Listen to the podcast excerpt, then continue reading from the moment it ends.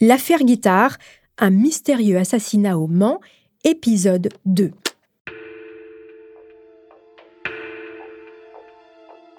Au Mans, le lundi 29 juin 2015, un homme est retrouvé assassiné chez lui. La scène est d'une rare violence.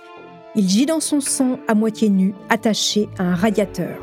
L'appartement a été retourné, les meubles entièrement fouillés.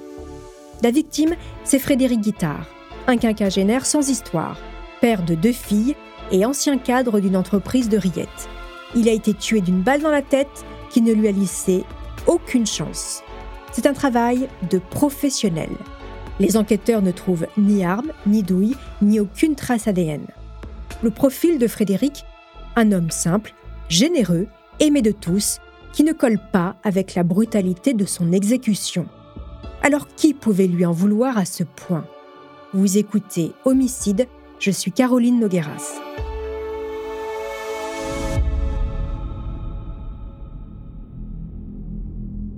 La vie de Frédéric, c'est un long fleuve tranquille.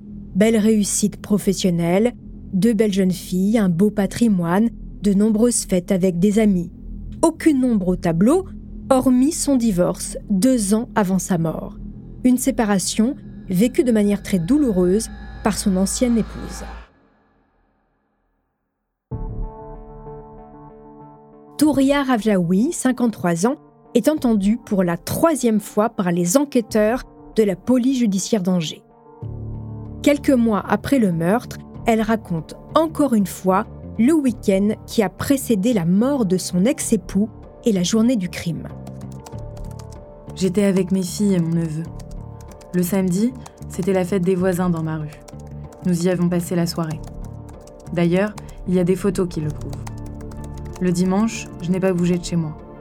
Le jour du meurtre, mes filles se sont levées tard car nous avons regardé un film la veille. Pendant qu'elles dormaient, je suis allée m'acheter des cigarettes et du pain à côté de chez moi. Je n'ai pas bougé ensuite.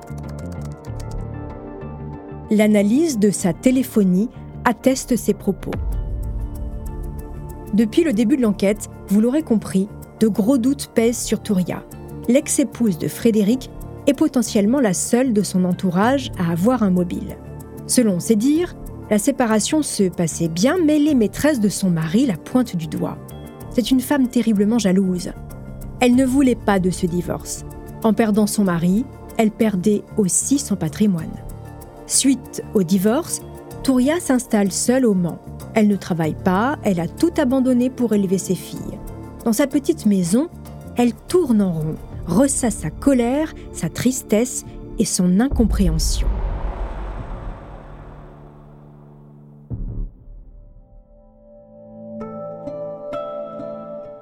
Quelques années plus tôt, avant sa séparation, la vie de Touria était plutôt paisible.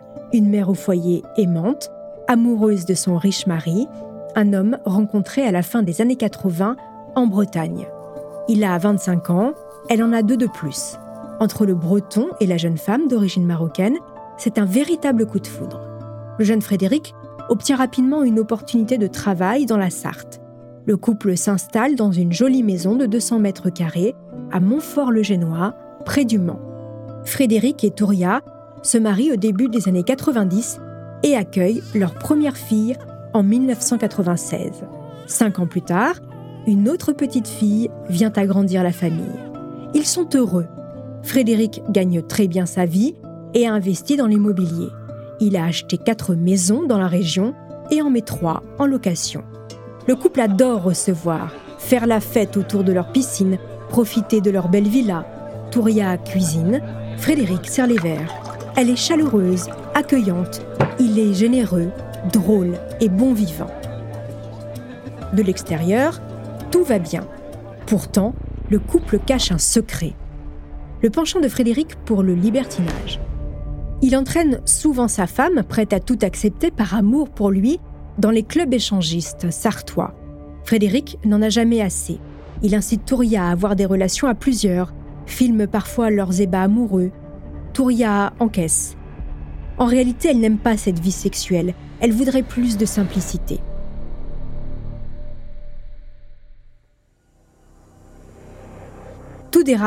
En 2013. Frédéric quitte Touria après 26 ans de vie commune. Touria n'a plus rien. Elle noie son chagrin dans l'alcool et sombre dans la dépression. En perdant son mari, elle perd aussi son train de vie. Fini les réceptions autour de la piscine, le confort de la villa. Le couple quitte la maison. Frédéric prend un appartement dans le centre-ville du Mans. Touria emménage dans une petite maison à quelques kilomètres. Sans son ex-mari, Touria se laisse aller. Elle va si mal qu'elle fait même deux tentatives de suicide. Touria espionne Frédéric. Elle s'inscrit sur des sites de rencontres pour voir s'il est aussi. Elle contacte ses maîtresses. Elle surveille ses moindres faits et gestes. Frédéric ne supporte plus d'être épié. Il enclenche alors une procédure de divorce. Avant de poursuivre cet épisode, une petite pause pour donner la parole à notre partenaire, sans qui ce podcast ne pourrait exister. Restez avec moi, on se retrouve juste après. It's Kaylee Cuoco for Priceline. Ready to go to your happy place for a happy price? Well, why didn't you say so? Just download the Priceline app right now and save up to 60% on hotels. So, whether it's Cousin Kevin's Kazoo concert in Kansas City, go Kevin, or Becky's Bachelorette Bash in Bermuda, you never have to miss a trip ever again. So, download the Priceline app today. Your savings are waiting. Go to your happy place for a happy price. Go to your happy price, Priceline.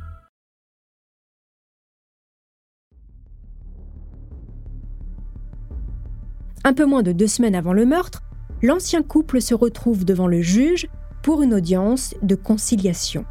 Au cœur du débat, l'argent. Touria craint de tout perdre. Elle n'a pas travaillé depuis plus de dix ans. Elle n'a pas un centime de côté. Frédéric prévoit de lui laisser une pension suffisante pour elle et ses filles, pas plus. Touria refuse la séparation. Elle ne veut pas perdre Frédéric et son patrimoine. Alors elle le surveille d'encore plus près. Frédéric n'en peut plus de cette femme qui l'empêche de refaire sa vie. Il passe aux menaces. Si elle continue, il dévoilera des photos compromettantes prises pendant leur soirée libertine.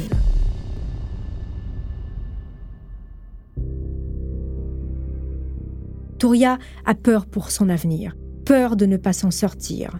Sa jalousie envers son ex grandit, elle passe son temps à le dénigrer, se sert de ses filles pour l'espionner. Elle le harcèle, il la menace alors de dévoiler leur ébat sexuel. Pour les enquêteurs, aucun doute, la clé du mystère autour du meurtre de Frédéric se trouve là. Un couple qui se déchire, une procédure de divorce compliquée, de la jalousie, du chantage, de l'argent et une dépression.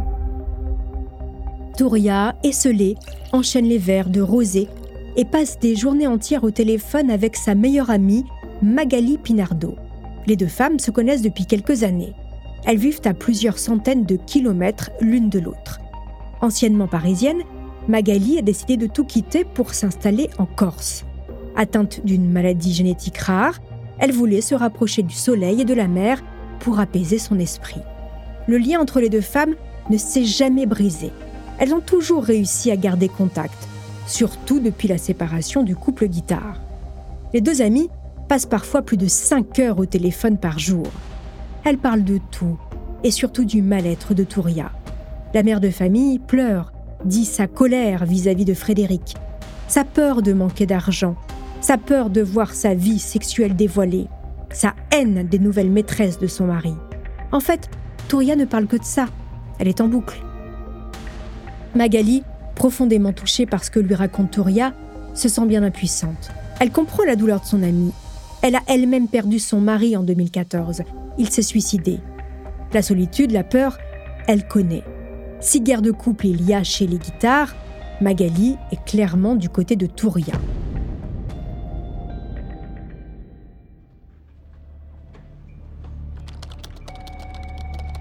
Retour à l'enquête.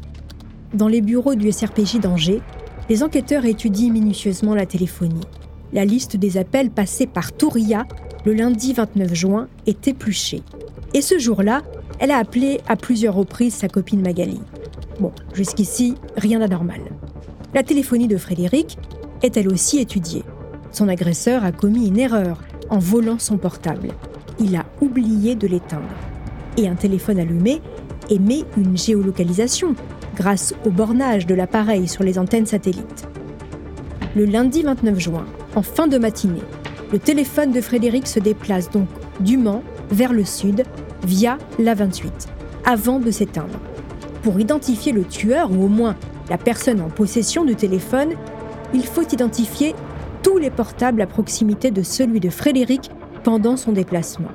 Ça représente des heures de travail pour les enquêteurs. Mais ils n'ont que ça. Et ce qu'ils découvrent pourrait bien permettre de résoudre le mystère autour de la mort de Frédéric Guittard.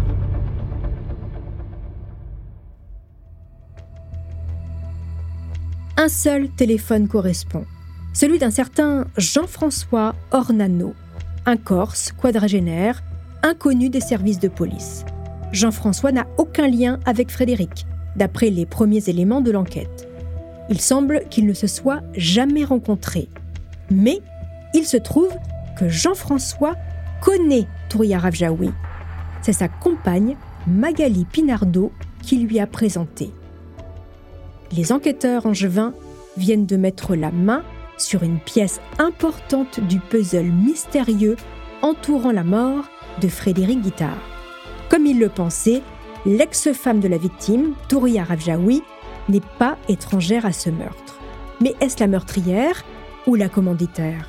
A-t-elle demandé de l'aide à ses amis Magali et Jean-François? Quels sont les rôles des uns et des autres dans ce drame? C'est ce que je vous raconterai dans les prochains épisodes. En attendant, chers auditeurs, n'hésitez pas à nous laisser des étoiles ou des commentaires sur vos applis de podcast préférés.